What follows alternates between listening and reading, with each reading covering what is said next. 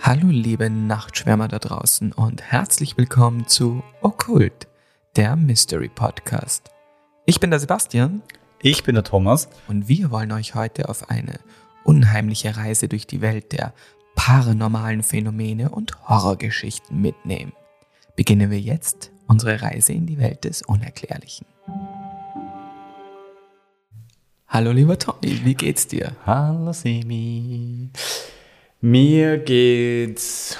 Puh, wie geht's mir? Das ist immer so, ist so eine kleine Frage, aber eigentlich also eine große Frage. Aber beginnen wir mal mit den negativen Seiten. Mir ist Arschhaß. Ich, ich habe mir ja tatsächlich noch nie so lang so durchgehend von mir selbst geekelt.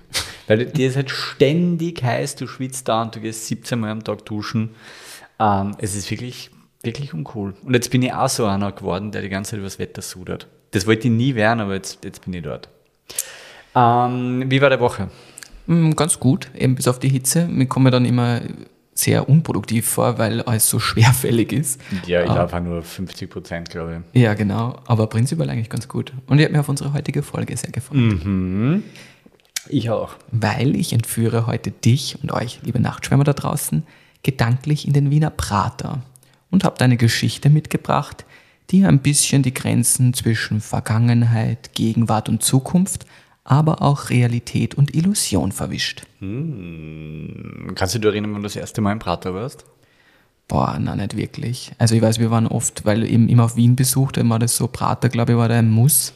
Aber wann ich das erste Mal so richtig im Prater war, weiß ich jetzt gar nicht. Das ist schon so ein Ding, gell? Also gerade wir aus den, aus den Bundesländern, wenn wir in Wien waren, da war immer Fixpunkt Prater. Also kann ich mich echt gut erinnern. Das war für meine Schwester und für mich immer das Highlight.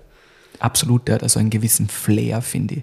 Also da, da schwingt immer so eine nostalgische Magie, nenne ich es mal, mit. Voll, absolut. Ich war jetzt unlängst wieder mal seit langer Zeit mit einem befreundeten Pärchen, die haben, eine, die haben eine kleine Tochter und da waren wir halt irgendwie gemeinsam im Prater, weil sie sich das gewünscht hat. Ich kann nur bestätigen, diese, diese Nostalgie ist definitiv da. Es hat sich schon verändert. Ähm, Also wenn man da als Erwachsener hingeht, ist es natürlich schon irgendwie ganz was anderes. Du, ich habe schon so mein inneres Kind wieder in mir gemerkt. Wir haben nämlich ja urviel gemacht. Aber ich habe mir sind ein paar Sachen aufgefallen. Erstens, man wird im Alter echt vorsichtiger und ängstlicher. Also das ganze Thema Achterbahn und Kettenkarussell und, und der ga- ganze Wahnsinn, das geht sich nicht mehr aus. Also normale Achterbahn finde ich cool, aber eben wenn es dann schon mit so Looping und oben drüber und so ist, also na na. Ja, aber das war mir früher scheißegal. Wirklich, das war mir alles egal. Ich habe mir in alles reingesetzt. Mir ist weder schlecht, war noch habe ich Angst gehabt. Aber jetzt kaum dreht man sich dreimal um die eigene Achse, Achse ist es ganz, ganz schlimm. Ähm, also na, das ängstlicher definitiv. Dann, ähm, ich glaube, ich wäre ein verdammt guter Budenbesitzer. Also ich kann mir das so gut, ich habe mir das so oft gedacht, während wir da durchgegangen sind, ich kann mir das so gut vorstellen, dass ich so eine, so eine Schießbude oder so eine, so eine, ähm, wie heißen die, diese Dosen, Dosenwerfbuden habe. Stimmt, ich kann mir die auch ganz gut vorstellen. Ich glaube, das ist cooles Arbeiten dort. ja, ich, ich glaube, ich hoff's. Nein, ich glaube ich glaub, ich glaub wirklich. Ich glaube wirklich. Du, du, du arbeitest schlussendlich ja irgendwie an einem Ort, wo das einzige Ziel ist, Menschen glücklich zu machen. Und ihnen halt verdammt viel Kohle abzunehmen. Ich wollte gerade sagen, es hat nur einen kleinen anderen Aspekt, glaube ich, aber betrügerische Dosen, die sie dann wahrscheinlich wirklich nicht wegschießen lassen. Aber egal, es, ähm, ich glaube, ich, könnte mich nur schon sehen. Und das Dritte, was mir aufgefallen ist, viele, viele Dinge, die es dort gibt und viele Attraktionen sind extrem aus der Zeit gefallen. Also sprich, die, zum Beispiel die Geisterbahn. Okay, wir sind, es gibt ja mehrere, wir sind da mit einer gefahren und wir sind da durchgefahren, ich mir die ganze Zeit gedacht, so, ihr gebt echt einen Fick drauf, ob ihr das wieder schön macht oder ob die Farbe runterplattelt ist oder so. Also es, es ist es ist ein bisschen shabby. Weißt du, was ich meine? Aber nicht shabby chic, sondern einfach Nur shabby. ähm, ah, es, es, ja, Nostalgie und ja. Ja, deswegen glaube ich ja, das ist früher, glaube ich, war das noch schöner, unter Anführungszeichen, auch von dem Ganzen, weil die Leute einfach viel, viel leichter zu, erschrecken waren, zum Beispiel jetzt, um die Voll. Geisterbahn zu nehmen. Weil heutzutage muss ja alles super realistisch sein und da ist der Prater halt echt jetzt nicht ähm, mit der Zeit gegangen. Also der ist eigentlich da ein bisschen hinten geblieben, was dieses ganze, ähm, glaube ich, realistische 3D bla bla bla betrifft. Voll. Und ich habe, hab, wie wir da durchgegangen sind, öfters an unseren Podcast denken müssen. Warum? Findest du es nicht extrem spannend? Du hast so einen Ort, wo alles so es geht also um, Lachen, oder? Also es geht um glücklich sein und haben und, und miteinander sein und Familie. Und mittendrin hast du so drei, vier so Attraktionen, wo es nur um puren Horror und pure Angst geht. Ja, das stimmt, aber ich glaube, weil doch einige auch den Thrill eben suchen und nicht nur diese glücklich, so manche sind ja auch einfach, wie wir schon mal geredet haben, von diesem Angst ist ja auch irgendwie was, was, was, was, was den in Ekstase bringt. Voll, irgendwo. absolut. Also diese, diese, diese, diese, diese paar Spots, wo es in Wirklichkeit nur um Dopaminausfuhr geht. Mhm. Äh, aber es ist ja trotzdem, finde ich, irgendwie das lustige Bild, weil du hast halt da irgendwie so das Kinderparadies und daneben irgendwie Achterbahn und mittendrin einfach Geisterbahn, was nur um Tod und, und Mord und, und Massaker geht in Wirklichkeit. Wobei ich finde, das ist sehr sinnbildlich für das, was überhaupt so Rummelplätze und Jahrmärkte mhm. irgendwie ausstrahlen. Das ist zwar was Schönes, was, wo man gerne hingeht, aber gerade in der Nacht oder so und wenn du dann allein durchgehst, hat das schon noch etwas sehr Gruseliges. Mhm, stimmt. Ja, und genauso ist es auch bei unserer Geschichte heute ein bisschen, weil es geht um einen Geist, der immer wieder im Lach- und Spiegelkabinett Kalypso im Prater gesichtet worden sein soll. Welche interessante Persönlichkeit besagter Geist ist und warum er gerade im Prater sein Unwesen treibt, werden wir im Anschluss an die Geschichte besprechen. Aber bevor wir starten, würde ich sagen, gibt es wieder mal die Triggerwarnung. Triggerwarnung. Hier kommt sie. Triggerwarnung. Dieser Podcast behandelt paranormale Phänomene, die potenziell beängstigend, verstörend oder traumatisch sein können. Den Notruf der österreichischen Telefonseelsorge findet ihr in den Show Notes. Gut, Tommy, dann würde ich sagen, mach's dir gemütlich. Ihr da draußen natürlich wie immer auch. Schnallt euch an. Und ich wünsche schönes Gruseln. Hm. Spiegel der Vergangenheit. Der neonverhangene Club in Wien pulsierte im Rhythmus der Musik. Die Menge verschmolz zu einer farbenfrohen Masse. Und mitten in diesem Trubel befand sich Marcel. Jede Bewegung schien in einem Stroboskop gezogenen Zeitraffer zu passieren. Die Musik ließ den Boden vibrieren. Und dann, fast im Takt, spürte Marcel das Vibrieren seines Handys in seiner Hosentasche. Als er sich seinen Weg zur Bar bahnte, fühlte er die Blicke anderer Clubgänger auf sich. Einige flüchtiger, andere intensiver, aber alle durchdrungen von sexueller Energie. Er lehnte sich an die Bar, holte sein Handy heraus und entriegelte den Bildschirm. Eine Benachrichtigung von Grinder. Hey, Bock auf ein bisschen Spaß heute Nacht? Die Nachricht war von dem Typen, mit dem Marcel schon eine Weile hin und her geschrieben hatte. Gerade als Marcel anfangen wollte zu antworten, legte sich eine Hand auf seine Schulter. Er drehte sich um und sah Raphael grinsend vor ihm stehen. Er war ein alter Bekannter aus der Partyszene, Marcel, Marcel. Immer auf der Suche nach einem neuen Abenteuer. Hm? Raphael lachte und nahm einen Schluck von seinem Drink. Du weißt, wie das läuft, erwiderte Marcel lächelnd, jedoch mit einem Hauch Wehmut in den Augen. Raphael sah Marcel direkt an. Warum suchst du nicht mal etwas Echteres? Etwas Ernsthaftes? Er nickte in Richtung von Marcels Handy. Marcel seufzte. Es ist nicht so einfach. Ich weiß nicht mal, ob ich bereit für sowas bin. Probier es einfach mal aus. Ein echtes Date. Kein schneller Spaß, sondern echtes Kennenlernen. Marcel biss sich auf die Lippe, zögerte einen Moment und tippte dann zurück. Lust auf ein Treffen morgen Abend im Prater? Vielleicht beim Spiegelkabinett Calypso? Einfach nur spazieren und reden. Die Antwort ließ lange auf sich warten. Im Prater? Klingt interessant. Ist gut. 20 Uhr? Marcel nickte, obwohl der Unbekannte ihn nicht sehen konnte, und textete. Gerne. Bis morgen. Bis morgen, kam die schnelle Antwort. Raphael klopfte ihm zustimmend auf die Schulter. Manchmal muss man einfach mal etwas Neues ausprobieren. Marcel stimmte ihm zu, aber tief in seinem Inneren regte sich ein seltsames Gefühl, etwas Unbekanntes, Neugier gemischt mit einer irrationalen Angst. Am folgenden Abend stand Marcel vor dem Spiegel- und Lachkabinett Calypso. Er mochte diesen Ort. Schon von außen sah das Gebäude aus, als wäre es aus einer anderen Zeit. Das Neonlicht des Schriftzugs Calypso flackerte leicht und warf unregelmäßige Schatten auf den Gehweg. Er konnte die verzerrten Rufe von Lachenden und Schreienden aus dem Inneren hören. Ein Labyrinth aus Spiegeln und Illusionen. Sein Smartphone vibrierte und riss ihn aus seinen Gedanken. Es war wieder eine Nachricht des Unbekannten. Finde mich im Spiegelkabinett, las Marcel und wusste nicht recht, was er davon halten sollte. Er besorgte sich schließlich ein Ticket und betrat mit zögernden Schritten das Kabinett.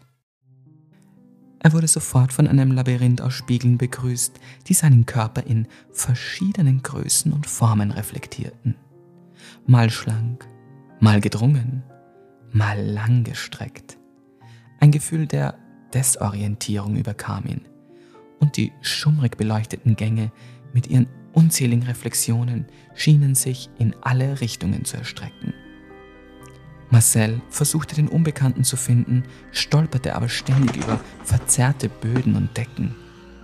Mit der Zeit konnte er nicht unterscheiden, was real und was Illusion war. Und dann, in einem der besonders verzerrten Spiegel sah er ihn. Einen Mann mit glatt gekämmten Haaren und altmodischer Kleidung, der direkt auf ihn zuzugehen schien. Doch als Marcel sich umdrehte, war da niemand. Der Atem stockte ihm. In einem weiteren Spiegel konnte er Worte lesen, die wie mit einem feuchten Finger geschrieben erschienen. Mörder. Marcel rieb sich die Augen und blickte erneut in den Spiegel. Doch die Nachricht war verschwunden. Sein Herz schlug ihm bis zum Hals.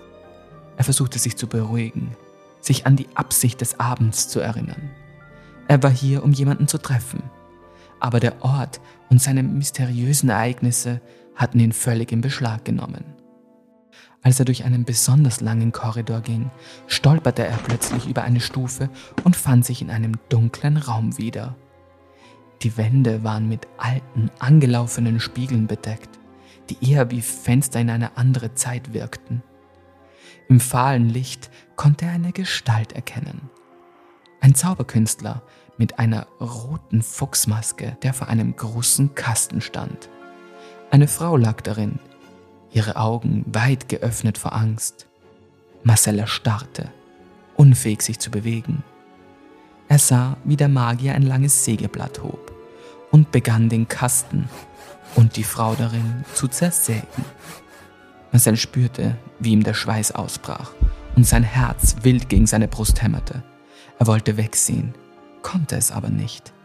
Der Zauberkünstler schaute direkt in den Spiegel direkt zu Marcel und lachte leise, während er seinen grausamen Akt fortsetzte. Die Frau schrie laut und völlig panisch, während Marcel hörte, wie das Sägeblatt durch Fleisch, Sehnen und Knochen schnitt. Blut lief sprudelnd an den Rändern des Kastens und aus dem Mund der Unbekannten, ließ ihre Schreie im endlos scheinenden Rot ertrinken. Dann war es plötzlich vorbei. Der Magier öffnete den Kasten doch anstelle der zersägten Frau sah Marcel sich selbst darin liegen, zerstückelt und leblos.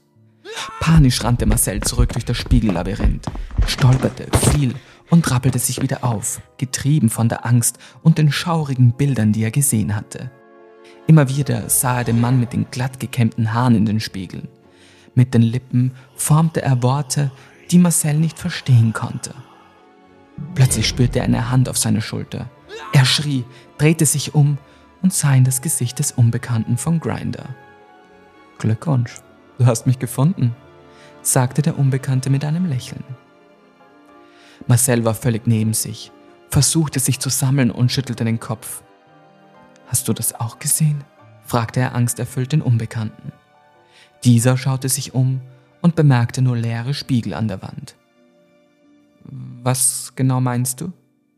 fragte der fremde Marcel mit zweifelndem Blick.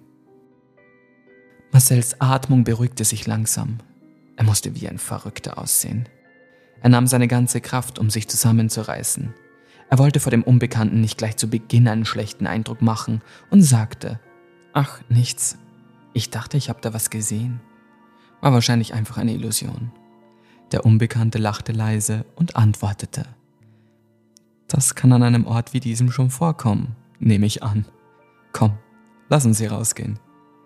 Marcel nickte und folgte ihm immer noch mit dem unheimlichen Gefühl, beobachtet zu werden. Draußen angekommen, brauchte Marcel einige Minuten, um sich vollends zu beruhigen und den Schrecken zu verarbeiten. Doch die Erinnerung an die Bilder und an diesen geisterhaften Mann im Spiegel waren schwer abzuschütteln. Was zum Teufel war das? Nachdem er sich einigermaßen erholt hatte, betrachtete Marcel den Unbekannten genauer.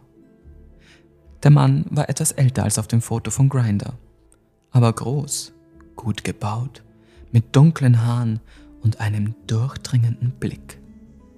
Ich bin Paul, sagte der Fremde und streckte ihm die Hand entgegen. Marcel, sagte er und erwiderte den Handschlag. Sie begannen durch den Prater zu spazieren, vorbei an Karussells und Buden, deren Lichter in der Dämmerung funkelten.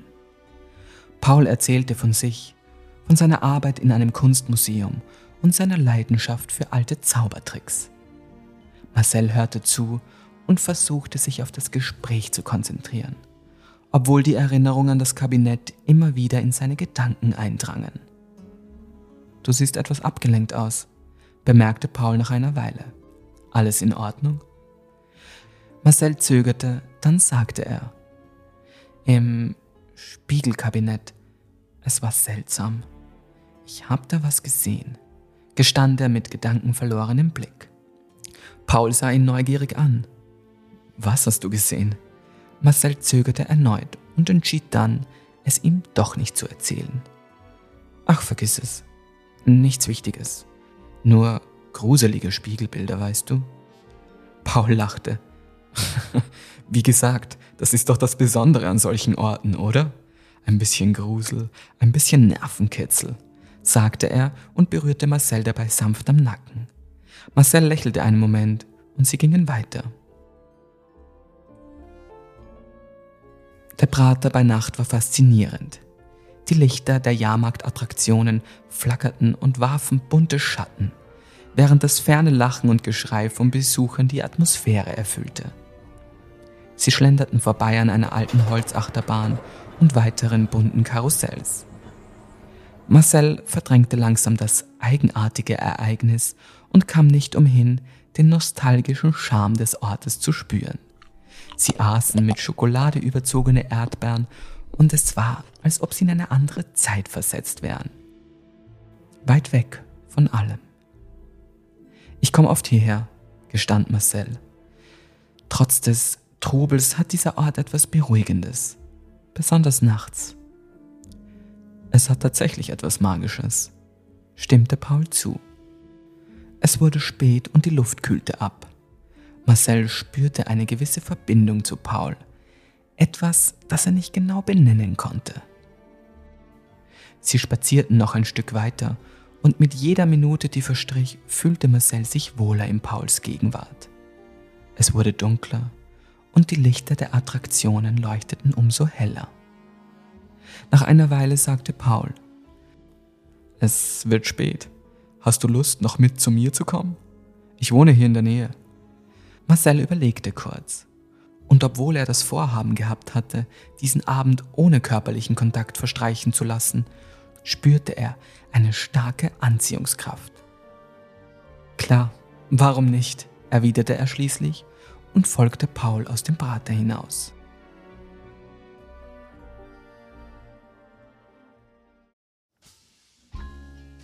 Pauls Wohnung war modern und stilvoll eingerichtet, mit hohen Decken und großen Fenstern. Als sie eintraten, war der erste Eindruck gemütlich, doch Marcel nahm einen kurzen, eigenartigen Geruch wahr, den er nicht recht einordnen konnte. Paul führte ihn direkt ins Wohnzimmer, zeigte auf das großzügige Sofa und sagte, Setz dich doch. Während Marcel sich setzte, mixte Paul zwei Drinks an der Bar. Das Klirren der Eiswürfel vermischte sich mit leiser Jazzmusik aus dem Hintergrund.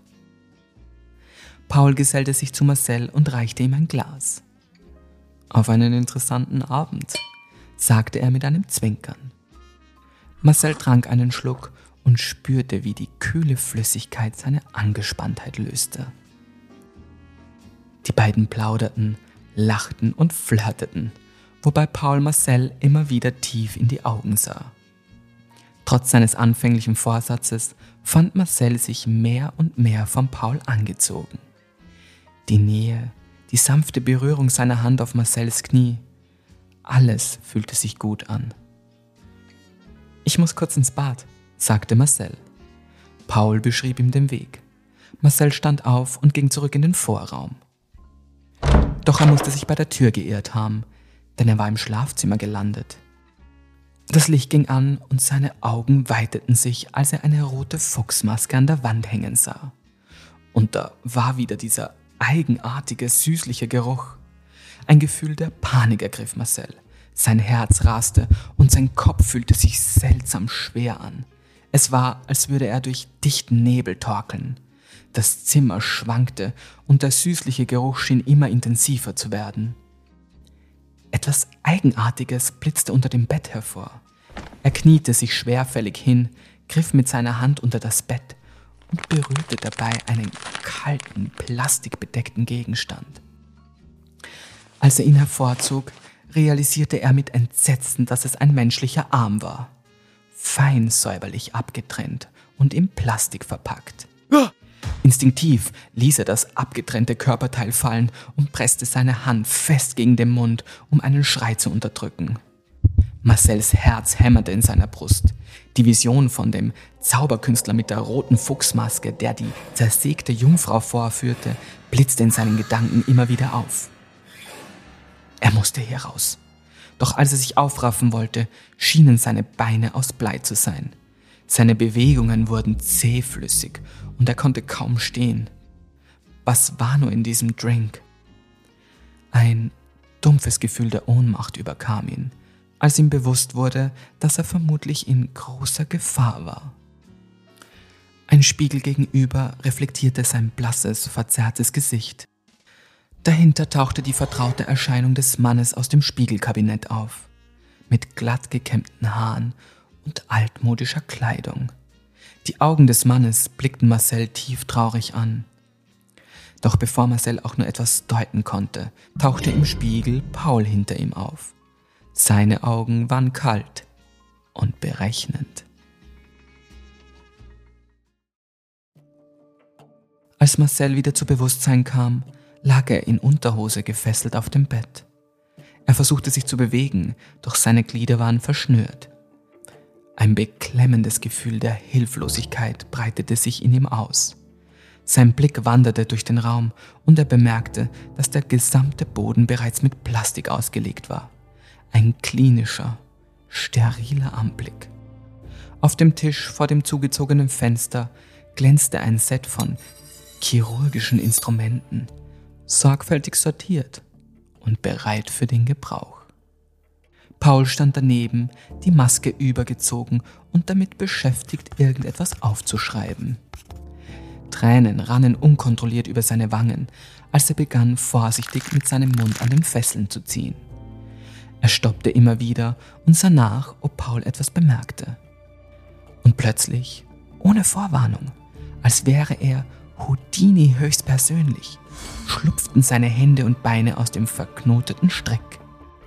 Einen kurzen Moment starrte er nur seine Hände und Füße an. Seine Gedanken schienen durch Nebel zu wandern und alles verzögert wahrzunehmen. Aber die nächste Adrenalinwelle zwang ihn, sich auf das Hier und Jetzt zu konzentrieren. Marcel konnte die Schwere in seinen Gliedern spüren. Ein dumpfes Kribbeln, das von der Betäubungsmittelwirkung herrührte. So lautlos wie möglich rollte er aus dem Bett und huschte in den Vorraum. Er versteckte sich in einer schattigen Ecke im Flur, wobei er eine kaum wahrnehmbare Regalnische als Deckung nutzte. Die gespenstische Stille war nur durch das Ticken einer alten Wanduhr und Pauls plötzlichen Lachen durchbrochen. Wir wollen also spielen, hörte Marcel Paul mit verhöhnender Stimme sagen. Ein leises Knarren ließ Marcel zusammenzucken. Der Boden unter Pauls Füßen hatte Verräter gespielt. Er kam näher. Ein Schatten fiel über den Flur, als Paul langsam aus dem Schlafzimmer trat, nur einige Meter von Marcel entfernt. Ihr Jungen von heute besitzt eine hohe Toleranzgrenze durch euren ständigen Drogenkonsum. Das habe ich wohl unterschätzt, flüsterte Paul, während er sich im Halbdunkeln umsah. Sein Blick schweifte über die Regalnische, in der Marcel sich versteckte, doch er schien ihn nicht wahrzunehmen. Marcel wagte kaum zu atmen, während er mit angespannten Muskeln darauf wartete, dass Paul sich abwendete. Der eigenartige, süßliche Geruch, den er zuvor wahrgenommen hatte, lag wieder in der Luft und drohte ihn zu überwältigen. Außerdem sah er ein messerscharfes Skalpell in Pauls Hand aufblitzen. Endlich drehte sich Paul um und schlenderte in Richtung Wohnzimmer, blieb dann aber abrupt vor dem großen Wandspiegel im Vorraum stehen. Doch anstatt Marcells Versteck wieder zu spiegeln, zeigte er, wie Marcel leise in ein anderes Zimmer, vermutlich das Bad, huschte. Es wirkte wie eine Verzerrung der Realität. Pauls Augen verengten sich. Hab ich dich.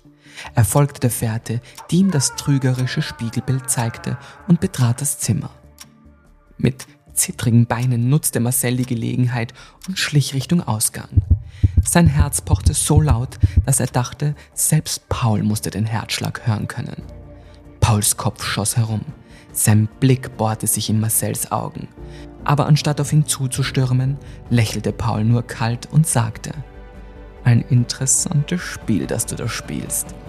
Marcel lief panisch los, stolperte über einen Teppich, fing sich aber gerade noch und rannte weiter. Er schlüpfte in die Küche, wo er sich hinter einem hohen Kühlschrank versteckte. Pauls Schritte näherten sich.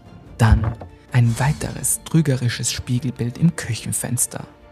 Marcel, der hinter dem Vorhang stand. Paul lachte leise und rannte zum Fenster, sich sicher, dass sein Opfer gleich wieder ihm gehörte. Marcel nutzte erneut die Chance, huschte aus seinem Versteck und rannte los. Paul drehte sich erschrocken um und fiel bei dem Versuch, Marcel mit dem Skalpell zu erwischen, hin. Marcel lief wimmernd den Flur zur Wohnungstür entlang. Der Schlüssel steckte noch im Schloss. Zitternd und hektisch drehte er den Schlüssel und öffnete den Türriegel. Plötzlich spürte er einen kalten, spitzen Gegenstand an seinem Rücken und einen feuchten, warmen Atem auf seinem Nacken. Wie hast du das gemacht? Was war das für ein Zaubertrick? flüsterte Paul, sichtlich neugierig und erstaunt. Aber dann ein unerwartetes Geräusch. Das Klirren eines umgeworfenen Glases aus dem Wohnzimmer. Paul zuckte zusammen und drehte sich in die Richtung, von der das Geräusch zu kommen schien. Und in diesem Moment der kurzen Ablenkung rammte Marcel ihm mit voller Wucht seinen Ellbogen in die Leistengegend. Paul konnte noch ausholen und bohrte Marcel das Skalpell tief in seine rechte Schulter. Zwei heulende Aufschreie erfüllten den Flur des Wohnhauses und Paul ging zu Boden. Währenddessen rannte Marcel von Adrenalin getrieben los und schlug mit aller Kraft die Tür hinter sich zu. Er spürte, wie das Blut entlang seines Rückens hinablief. Heulend und panisch atmend trippelten seine nackten Füßen über die steinernen Stiegen. Es war wie in einem seiner Verfolgungsträumen. Seine Beine fühlten sich schwer an und er hatte das Gefühl, dass die Zeit sich wie eine zähflüssige Substanz ausdehnte. Endlich kam die Haustüre in sein Sichtfeld. In Windeseile öffnete Marcel die Türe und verschwand in die Dunkelheit der Nacht. Marcel stolperte aus dem Gebäude. Die kalte Nachtluft verschaffte ihm nur wenig Erleichterung. Jeder Atemzug war eine Qual. Die Straßenlaternen warfen gespenstische Schatten, während er sich seinen Weg durch die verlassenen Gassen bahnte, wobei er ständig das Gefühl hatte, dass Paul ihm dicht auf den Fersen war. Er hörte dessen Stimme, mal als leises Flüstern, mal als gehässiges Lachen, immer wieder in den Windböen, die durch die Straßen fegten. Eine leere Straßenbahn ratterte in der Nähe vorbei und Marcel beschloss ihr zu folgen, in der Hoffnung, eine belebtere Straße der Stadt zu erreichen. Seine Schulter schmerzte bei jeder Bewegung, aber die Angst trieb ihn voran. Als er endlich eine Hauptstraße erreichte, warf er sich vor einem der vorbeifahrenden Wagen. Der Fahrer legte eine Notbremsung hin, hupte wütend und beschimpfte ihn. Doch Marcel rannte zu einer der Autotüren, rüttelte daran und bat heulend um Hilfe. Der Fahrer bekam gehörig Angst, beschleunigte und fuhr davon. Verzweifelt sah Marcel sich um. Dann erkannte er etwas weiter hinten ein Polizeirevier. Gott sei Dank, sagte er heulend und rannte los. Die Eingangshalle des Reviers war kalt und steril. Die Neonröhren an der Decke flackerten gelegentlich und die Atmosphäre erinnerte Marcel seltsamerweise an Pauls mit Plastik überzogenen Schlafzimmer. Ein Beamter blickte von seinem Schreibtisch am Empfang auf. Seine Miene wechselte rasch von Gleichgültigkeit zu Besorgnis, als er Marcells Zustand bemerkte. Hilfe, keuchte Marcel. Er, er hat versucht, mich umzubringen. Sofort wurde ein Krankenwagen gerufen und Marcel in einen Untersuchungsraum geführt, wo er erst versorgt wurde. Trotz seiner Verletzung und schwindender Kraft erzählte er dem Beamten seine Geschichte. Chaotisch, schnell und etwas durcheinander versuchte Marcel jedes Detail zu erwähnen und Paul genauestens zu beschreiben. Von dem Spiegelkabinett bis zu dem Skalpell in seiner Schulter. Die Augen der Beamten wurden mit jedem gesprochenen Wort größer. Nachdem der Krankenwagen eintraf, brach Marcel zusammen und wurde sofort ins Krankenhaus überführt. Im blassen Morgenlicht des Krankenzimmers saßen Marcells Eltern an seinem Bett. Sie schauten ihn mit besorgtem Blick an, da sie nicht wussten, wie sie mit der schrecklichen Geschichte umgehen sollten, die ihnen die zwei Kriminalbeamten gerade erzählt hatten. Wir konnten die Wohnung ausfindig machen und alle Beweise sicherstellen. Neben den Leichenteilen fanden wir außerdem Fotos und persönliche Gegenstände von einigen jungen vermissten Männern. Vermutlich alles Opfer des Täters, doch von ihm selbst fehlt jede Spur. Aber wir überwachen sein Telefon, Grinder-Profil und alles, was wir dank Marcel sonst noch haben. Wir werden ihn finden. Keine Sorge. Beendete die Kriminalbeamtin in den Mit-40ern mit kurzen, graumelierten Haar. Gerade als sich die Beamten verabschieden wollten, blieb die Polizistin stehen, drehte sich nochmal zu Marcel und sagte, eine Sache werde noch. Das mit dem Mann in den Spiegeln wirft für uns, neben allen anderen Dingen, natürlich einige Rätsel auf. Unsere Nachforschungen ergaben allerdings, dass es interessanterweise immer wieder Berichte über Leute gibt, die einen solchen Mann im Spiegelkabinett Kalypso gesehen haben wollen. Die Beschreibung ist dabei immer dieselbe. Glatt gekämmtes Haar, altmodische Kleidung. Jedoch, nach unserem Wissensstand, sah niemand die Gestalt je außerhalb des Kabinetts. Und sofern man solchen Hokuspokus-Glauben schenkt, soll es sich dabei um einen Geist handeln. Und zwar um jenen von Anton Kratki Baschik, den ehemaligen Besitzer des Kalypso. Kaum hatte die Beamtin den Namen gesagt, bemerkte Marcel, dass sein Vater eigenartig zusammenzuckte. Die Frau von der Kriminalpolizei fuhr fort. In den 1860er Jahren war dieser Mann eine echte Berühmtheit hier in Wien. Er galt als Zauberkünstler, der sein Publikum mit optischen Illusionen und physikalischen Experimenten begeisterte. Er nutzte Spiegel und spezielle Techniken, um vermeintliche Geister über die Bühne huschen zu lassen. Diese Geistererscheinungen sollen so realistisch gewirkt haben, dass viele glaubten, es sei keine Technik. Die Kriminalbeamtin schaute Marcel jetzt direkt an. Dieser Fall ist schon höchst eigenartig. So etwas habe ich in all meinen Dienstjahren nicht erlebt. Alle Aspekte des Falls wirken selbst wie ein grotesker illusionistischer Zaubertrick. Tote und mörderische Zauberkünstler, Spiegel, die Dinge zeigen, die nicht hier sind, zersägte Menschen in Kästen, ein Opfer, das eine unglaubliche Geschichte seiner Flucht erzählt und ein Verdächtiger, der sich in Luft aufgelöst hat, beendete sie nachdenklich. Die Stille im Raum nahm zu und die Beamtin sagte schließlich, wie auch immer, wir werden schon dahinter kommen. Und sollte dir, Marcel, noch etwas einfallen, melde dich bei uns. Dann verließen sie und ihr stummer Kollege das Zimmer. Es klingt so unwirklich, was du da in diesem Kabinett gesehen haben sollst und dass du dann diesem furchtbaren Mörder nur so knapp entkommen bist, murmelte seine Mutter mit Tränen in den Augen, während sie seine Hand festhielt. Ich habe gesehen, was ich gesehen habe, Mama, erwiderte Marcel leise. Seine Augen waren müde, aber entschlossen. Die Ärzte sagen, es könnten Halluzinationen durch die Betäubungsdroge sein, fügte sein Vater hinzu, seine Stirn in Sorgenfalten gelegt. Ich stand aber nicht unter dem Einfluss von irgendwelchen Drogen, als ich in diesem verdammten Spiegelkabinett war, sagte Marcel angestrengt, atmete tief durch und lehnte sich zurück. Er konnte seine Eltern verstehen. In Wahrheit wollte er es selbst nicht glauben, und vieles ergab nicht mal ansatzweise Sinn. Es, es gibt da etwas, das du wissen solltest, begann sein Vater nach einer Weile zögerlich. Ich habe nie darüber gesprochen, weil ich bis heute ehrlich gesagt gar nicht mehr daran gedacht habe, aber meine Großmutter, deine Urgroßmutter, behauptete oft, dass wir von einem geheimen, unehelichen Zweig des berühmten Zauberkünstlers Anton Kratki-Baschik abstammen. Jeder von uns hat sie deshalb immer aufgezogen und wir haben uns darüber lustig gemacht. Marcells Augen weiteten sich vor Überraschung. Was? Ja, fuhr sein Vater fort.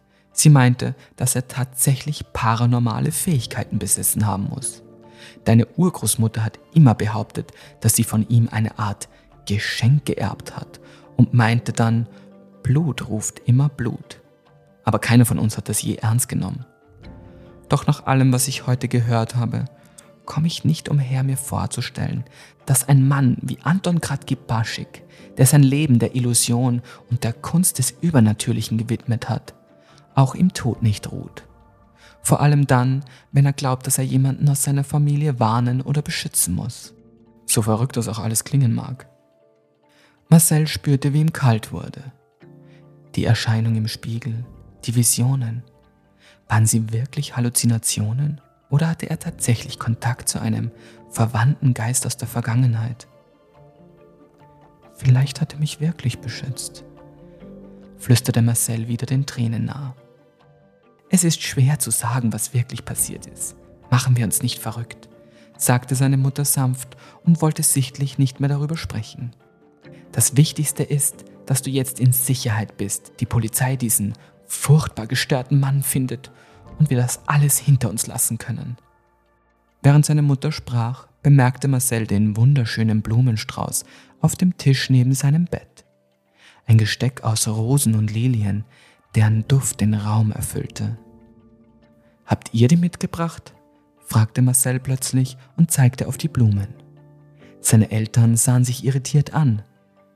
Nein, die waren schon hier, als wir ankamen. Marcel streckte seine Hand aus und entdeckte eine kleine Karte, die zwischen den Blumen steckte.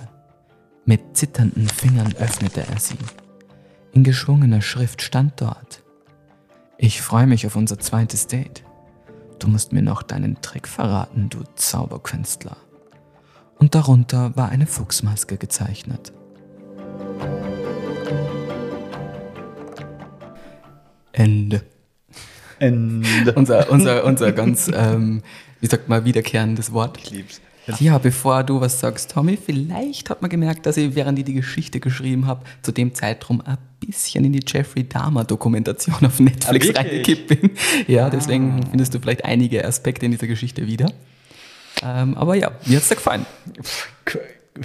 Gefallen ist ein extrem schwieriges Wort für, für die Geschichte oder für meine Emotionen gerade. Ähm, ich finde gut, dass wir eine Triggerwarnung haben. Und ich sollte die auch ein bisschen ernster nehmen, um ehrlich zu sein. Krasse Geschichte, Sebi.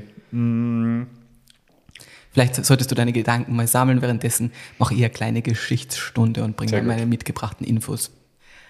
Also bei dem Geist hat es ja um Anton Kratki-Baschik gehandelt. Das ist auch dieser Geist, der ja immer wieder im Prater wirklich gesehen wird und vor allem in diesem ähm, Spiegelkabinett Calypso. Und das war wirklich der Besitzer. Genau, das war wirklich der Besitzer. Komme eh gleich dazu, immer werde ich sagen, was, wo es in der Geschichte ein bisschen ist und was jetzt sozusagen wahre Infos sind, die da reingeflossen sind und was eben alles erfunden ist. Anton Kratki-Baschik war eben zuerst nämlich ein Mundharmonika-Virtuose und wurde dann zum großartigsten Zauberer seiner Zeit, der im Wiener Prater eben ein Zaubertheater hatte. Gut, aber beginnen wir vielleicht einmal mit der Herkunft und seiner Familie ein bisschen kurz. Ähm, zur Welt kam der Zauberkünstler als Anton Kratky, und zwar in Prag. Über sein Geburtsjahr, ehrlich gesagt, gibt es ziemlich viele Quellen und unterschiedlichste Angaben. Das reicht von 1810 bis 1822.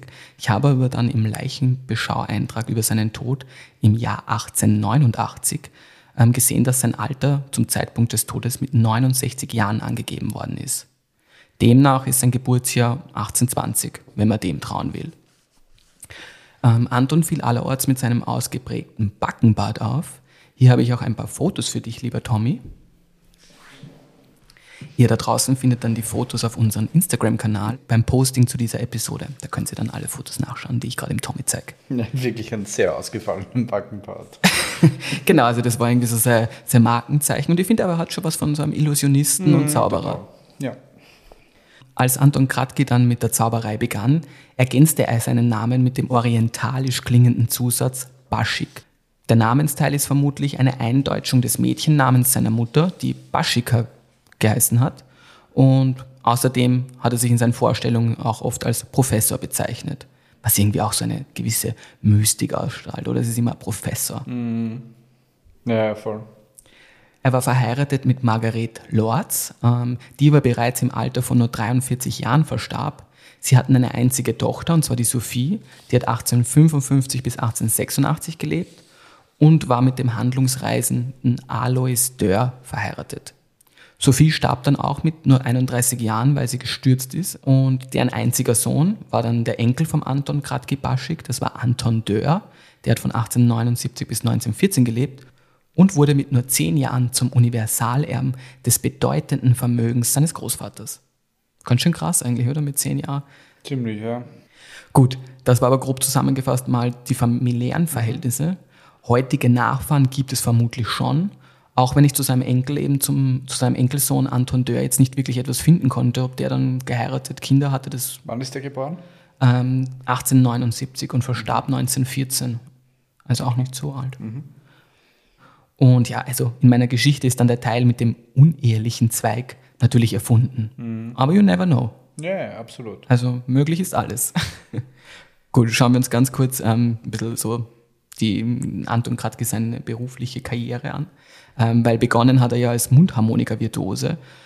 Er war schon sehr früh musikalisch begabt und hat mit seinem Bruder Ignaz, ähm, ja, sie sind öfter aufgetreten. Ignaz ist ein geiler Name, oder? Mixer am Backenbart gehabt, der Ignaz. Ja, aber der ist dann ziemlich irgendwie von der Bildfläche verschwunden. Also von dem liest man dann auch nicht mehr viel. Mhm. Ähm, aber weil eben der Anton Gradki war so begabt auf seinem Instrument, dass er schon mit neun Jahren als Virtuose galt und ein Konzert an der Residenzbühne in Wien hatte. Mhm. Und 1839 spielten die Brüder am Kaiserlichen Hof in Wien. Mhm. Also auch ziemlich, war für die damalige Zeit schon ziemlich cool. Mhm. Ähm, aber wie wurde er eigentlich zu einem der bekanntesten Zauberkünstler? Auf einer seiner Konzertreisen lernte Anton um 1850 in Berlin Samuel Bellancini kennen. Ich hoffe, ich spreche das richtig aus. Bellancini.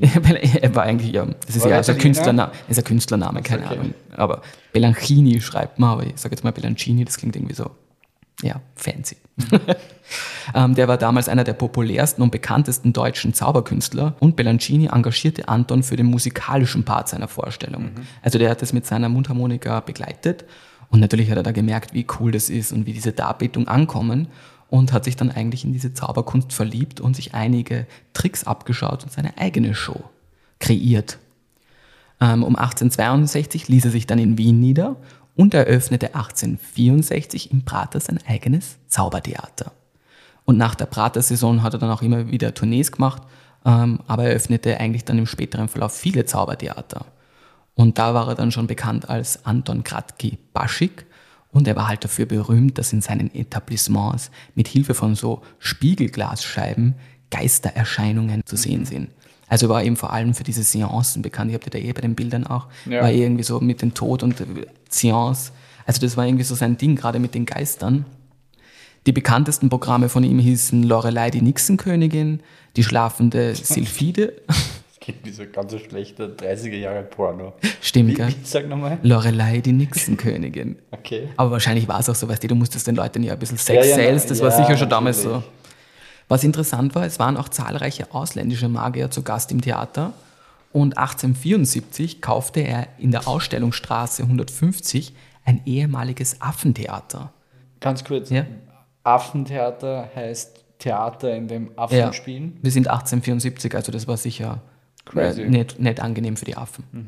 Ähm, aber hat Gott sei Dank auch nicht funktioniert, weil eben es ist gefloppt bei der Weltausstellung 1873 und ist dann Konkurs gegangen und war deswegen relativ günstig erwerbbar und hatte 900 Sitzplätze und damit hatte der Anton Gradki-Baschik eines der weltgrößten Zaubertheater.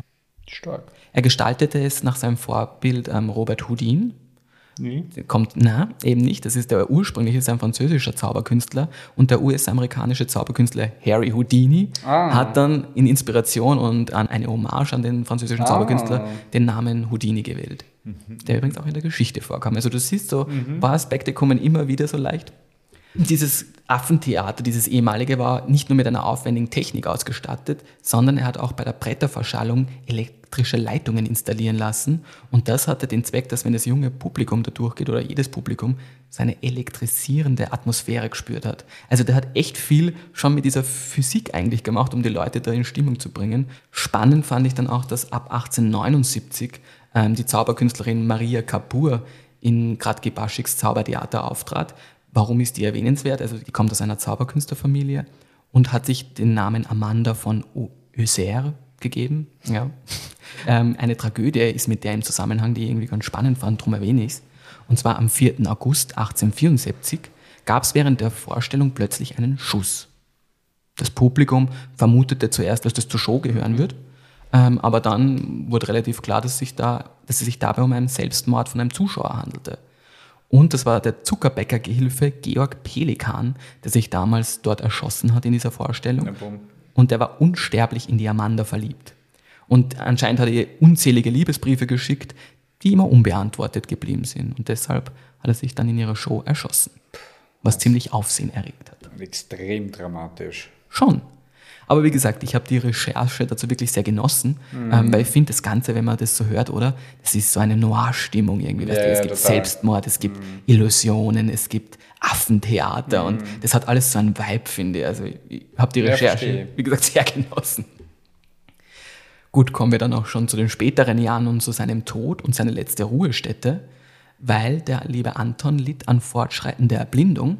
Eigentlich hätte eine Operation sein Augenlicht retten können, aber dafür hätte er dem Alkohol entsagen müssen. Und das war ihm, der Preis war ihm zu hoch und deswegen hat er das nicht gemacht. Okay, wow. Also er war also schon Also er hat echt gern trunken. Genau, er war schon bekannt auch als Trinker, definitiv. Ähm, hat aber dann 1887 sich doch zu einer Operation durchgerungen und für kurze Zeit war dann das Augenleiden auch wirklich behoben. Aber es kehrte jedoch zurück und führte dann zu einer vollständigen Erblindung. Wie alt war er da? Ähm, das war zwei Jahre vor seinem Tod und er war 69, Ja, also 67. 67, genau. Und ab dem Zeitpunkt ist er dann eigentlich nur mehr selten in der Öffentlichkeit gesehen worden. Mhm. Er wohnte dann mit seiner Pflegerin in der Meiergasse 14 im zweiten Bezirk.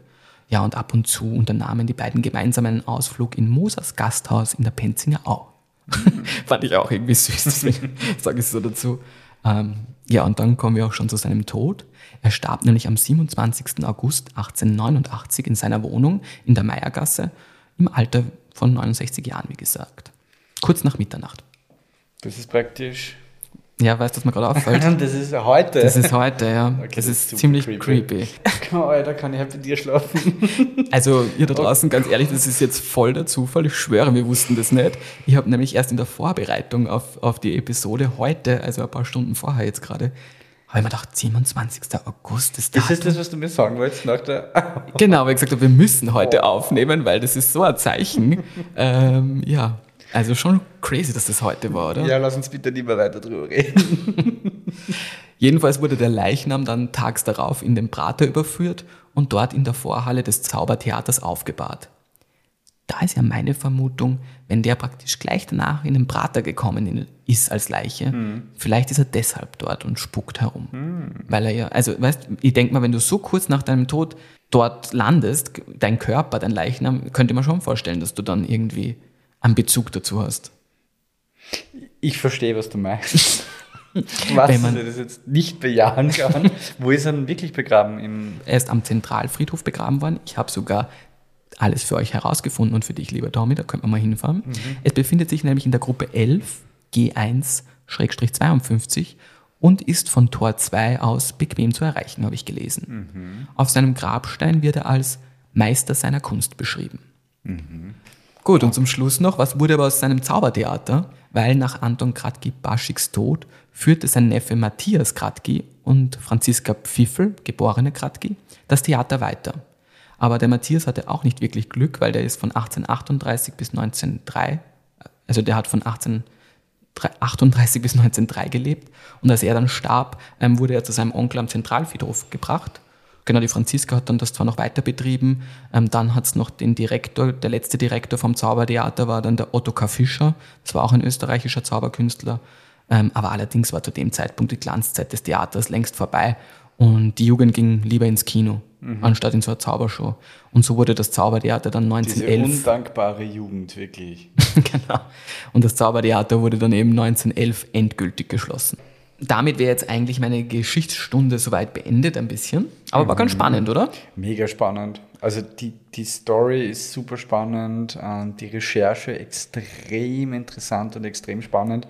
Und ich glaube, das war einfach eine crazy Zeit und ich glaube also Ende, Ende 19., Anfang 20. Jahrhundert war sicher der Prater extrem, ja, interessantes, mystisches Pflaster. Definitiv. Und was ich an dem Ganzen so spannend finde, bis jetzt halt, weil es ist ja immer sehr dürftig, was man findet von so, so Berichten eben von irgendwelchen paranormalen Erlebnissen, mystischen Ereignissen oder so.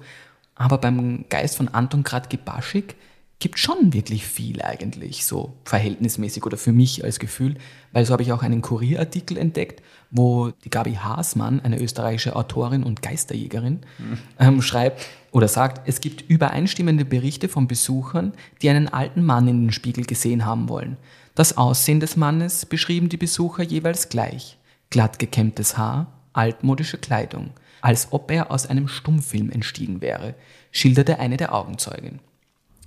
Und in einer Diplomarbeit mit dem Titel Vienna Ghost Hunt von der Universität für angewandte Kunst aus dem Jahr 2013 habe ich gefunden, inmitten des Wiener Praters steht das Lachkabinett Calypso.